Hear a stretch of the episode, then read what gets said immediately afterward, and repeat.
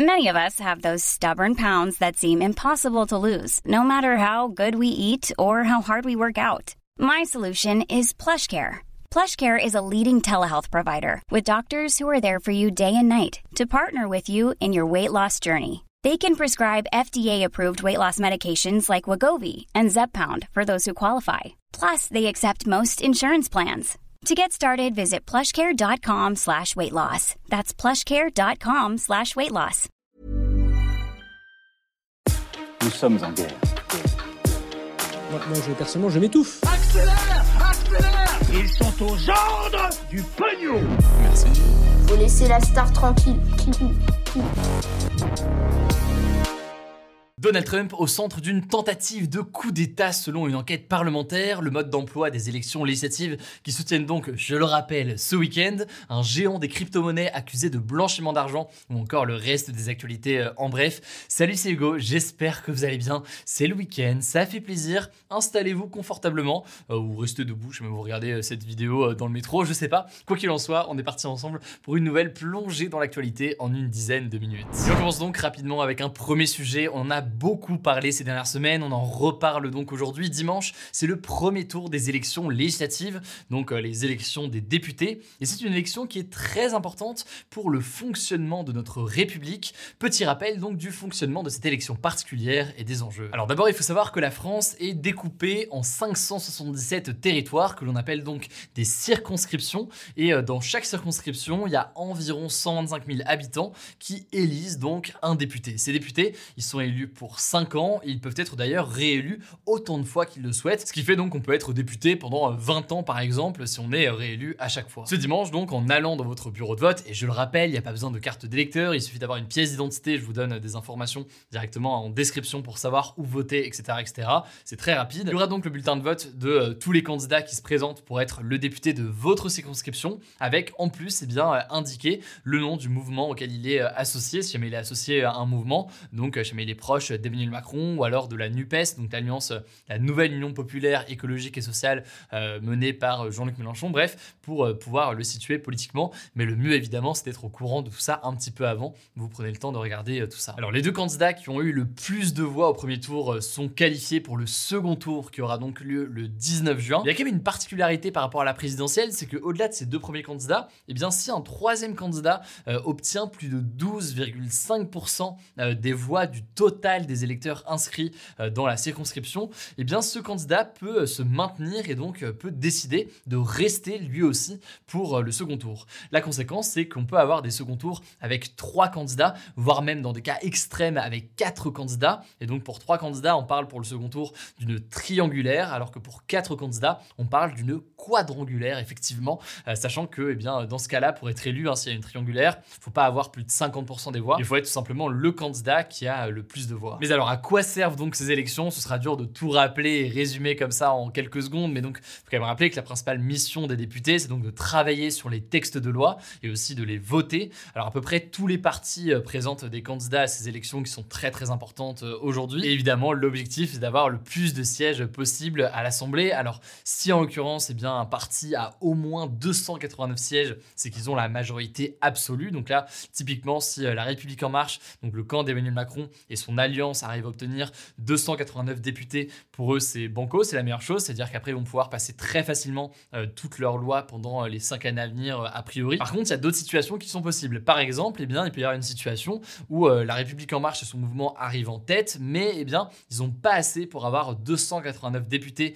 et donc pour passer sans problème donc leur loi, ça pourrait les pousser à avoir des alliances, à former des alliances avec d'autres partis pour obtenir donc cette majorité absolue. Et puis l'autre cas de figure, et là c'est un cas de figure qui a été beaucoup avancé et évoqué par euh, donc euh, la NUPES, donc euh, l'alliance politique menée par plusieurs partis de gauche, mais menée par Jean-Luc Mélenchon. En effet, le camp de Jean-Luc Mélenchon a beaucoup fait campagne en disant que Jean-Luc Mélenchon pouvait devenir Premier ministre. Quel est le rapport entre les législatives et le Premier ministre? Je le rappelle, c'est très simple. Si un parti obtient une majorité et qu'il est du camp opposé au président de la République, eh bien le président de la République est obligé de nommer un Premier ministre qui est issu de ce camp, donc potentiellement Jean-Luc Mélenchon. Et donc ensuite, ce serait Jean-Luc Mélenchon qui pourrait former son gouvernement et ainsi faire passer un certain nombre de lois qu'il souhaiterait. Et ce fonctionnement-là, donc avec un président d'un camp et une assemblée et un gouvernement d'un autre camp, c'est ce qu'on appelle donc une cohabitation. On notera au passage que ce système de vote, il est assez critiqué, notamment car pour certains, il n'est pas assez représentatif de la population. Et pour bien comprendre, on peut prendre l'exemple du Rassemblement national. malgré ses bons scores ou très bons scores aux élections nationales, par exemple, lors de l'élection présidentielle avec Marine Le Pen qui s'est qualifiée au second tour et qui même au second tour a fait un score euh, important, eh bien le parti a toujours eu très peu de députés aux élections euh, législatives. Par exemple en 2017, eh bien Marine Le Pen est allée au second tour de la présidentielle, vous le savez, mais son parti n'a eu que 8 députés sur 577 et tout ça est dû à plusieurs choses. Alors c'est dû à la répartition de l'électorat de Marine Le Pen au sein de la population et du territoire, mais c'est aussi dû eh bien au fonctionnement de l'élection tel qu'il est, qui a tendance à être défavorable sans rentrer dans les détails, mais à euh, Marine Le Pen et au Rassemblement national. Bref, on aura donc euh, les résultats de ce premier tour dimanche soir à 20h. Évidemment, je vous tiens au courant euh, sur tout ça. On en parlera aussi sur YouTube, aussi sur Instagram dès 20h pile avec les résultats sur notre compte Instagram. N'hésitez pas du coup à nous suivre notamment sur Instagram. Le nom du compte, c'est Hugo Décrypte. On poursuit avec le sujet à la une aujourd'hui. Aux États-Unis, une commission d'enquête a rendu ses conclusions ce vendredi concernant l'attaque du Capitole du 6 janvier 2021. Et en l'occurrence, c'est bien la responsabilité de l'ancien président américain Donald Trump est clairement pointée du doigt. Certains parlent même de tentative de coup d'État de la part de Donald Trump.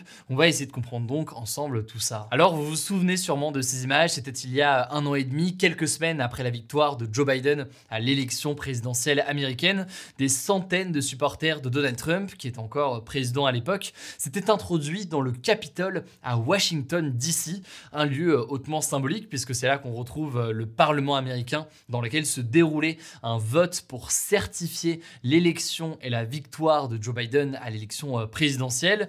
Euh, des centaines donc de supporters de Donald Trump s'étaient rués vers le Capitole de Washington. Certains affichaient une volonté d'empêcher la certification de la victoire de Joe Biden et rejetaient en fait plus largement les résultats de cette élection présidentielle qu'ils accusaient de fraude. Les images à ce moment-là avaient fait le tour du monde, vous l'aviez peut-être suivi avec moi en direct sur ma chaîne Twitch. Et en l'occurrence, eh bien, euh, images avaient énormément choqué et avaient eu euh, des conséquences importantes. Cinq personnes, dont un policier, euh, sont décédées lors de ces émeutes. Si on en reparle donc aujourd'hui, c'est parce que la commission qui était chargée d'enquêter sur ces événements et qui est composée de cinq élus démocrates, donc du camp de Joe Biden, et deux élus républicains, donc plus du camp de Donald Trump, vient de rendre ses premières conclusions et les élus en fait ont entendu plus de 1000 témoins et passé en revue 140 000 documents. L'une des conclusions principales de cette commission, c'est la suivante. Donald Trump était euh, bien au centre, selon eux, eh bien, euh, de ces événements-là. Et euh, Benny Thompson, le chef de la commission, a même utilisé le terme de tentative de coup d'État. Ils estiment donc que Donald Trump aurait voulu tenter eh bien, de se maintenir au pouvoir via notamment ces événements. Et d'ailleurs, même Liz Cheney, qui est une élue républicaine, donc quand même du camp de Donald Trump, a déclaré que l'ancien président avait, je cite, convoqué la foule et, je cite, allumer la mèche de cette attaque. Alors, un certain nombre d'images inédites de ces violences ont été euh, diffusées lors de cette commission et dans une vidéo de 9 minutes, on voit notamment 300 membres des Proud Boys, donc euh, un groupuscule d'extrême droite, positionnés devant le Capitole dès 10h du matin, soit bien avant donc euh, la prise de parole de Donald Trump, ce qui, fait, ce qui montre donc qu'il y avait quelque chose d'organisé au-delà du discours de Donald Trump. Et on a également appris que Donald Trump n'avait pas convoqué la garde nationale, donc euh, cette force militaire de réserve américaine déployée euh, normalement pour venir épauler la police en cas euh, de besoin. Et cette force donc n'avait pas été déployée alors que les violences avaient déjà commencé au Capitole. Alors de son côté, Donald Trump continue encore aujourd'hui de dénoncer une élection volée selon lui, et ce alors que l'ancien ministre de la Justice Bill Barr a déclaré qu'il avait assuré à Donald Trump qu'il n'y avait pas de preuves de fraude massive aujourd'hui. Voilà donc pour ce que l'on sait aujourd'hui. Il devrait y avoir d'ailleurs d'autres éléments de cette commission euh, dans les prochains jours. évidemment, je vous tiens au courant euh, dès qu'on a du nouveau. On continue avec euh, les actualités en bref. D'abord, cette première information. Plusieurs responsables ont été interrogés ce jeudi par la commission des lois du Sénat concernant en fait l'organisation chaotique qui s'est déroulée au Stade de France il y a quelques jours. L'organisation donc de la finale de la Ligue des champions de football masculine qui opposait donc eh bien, le Real Madrid et Liverpool, donc le club anglais. Tout ça avait mené donc à des grands débordements et l'utilisation notamment par la police de gaz lacrymogène pour disperser les supporters qui essayaient d'entrer. Alors parmi les personnes qui étaient interrogées, il y avait notamment le préfet de police de Paris, Didier Lallemand, qui a reconnu un échec dans l'opération eh d'organisation et de maintien de l'ordre, mais qui a assumé avoir utilisé des gaz lacrymogènes pour disperser la foule par moment. Mais cette audition a aussi permis d'apprendre que eh les images de vidéosurveillance autour du stade ont été automatiquement détruites puisque eh bien, personne ne les a réclamées euh, au bout de 7 jours, euh, dans les 7 jours en fait qui ont suivi euh, la finale.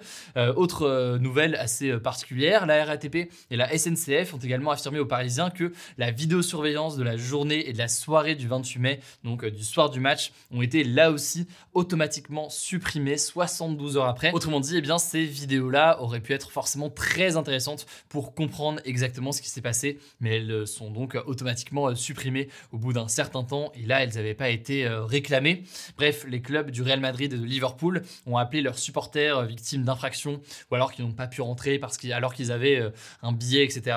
à porter plainte en ligne. Bref, on verra donc ce qu'il en est, mais ce qui est sûr, c'est que cet épisode au Stade de France a pas mal terni l'image de la France en matière d'organisation de compétition et notamment sportive. Deuxième information qui n'a absolument rien à voir, la plateforme d'échange de crypto-monnaies Binance qui compte près de 90 millions euh, d'utilisateurs, est accusé de blanchiment d'argent, donc de cacher la provenance donc d'argent sale. Ça fait suite à une enquête de l'agence de presse Reuters. En gros, pour faire simple, Binance aurait blanchi 2,35 milliards de dollars via des transactions en crypto-monnaie entre 2017 et 2021, soit donc avant que Binance applique des mesures pour lutter justement contre le blanchiment d'argent. La plupart de cet argent serait issu euh, notamment de piratage ou encore de vente illégale de médicaments. Alors de côté, Binance s'est défendu en disant que, eh bien, ils essaient de faire au mieux en gros et que euh, les cryptos étaient une innovation assez euh, nouvelle et qu'il fallait du temps pour réguler tout ça. On suivra donc ça et on verra si ça a un impact sur son autorisation en France. Voilà, c'est la fin de ce résumé de l'actualité du jour. Évidemment, pensez à vous abonner pour ne pas rater le suivant, quelle que soit d'ailleurs l'application que vous utilisez pour m'écouter. Rendez-vous aussi sur YouTube ou encore sur Instagram pour d'autres contenus d'actualité exclusifs. Vous le savez, le nom des comptes, c'est Hugo Décrypte. Écoutez, je crois que j'ai tout Prenez soin de vous et on se dit à très vite.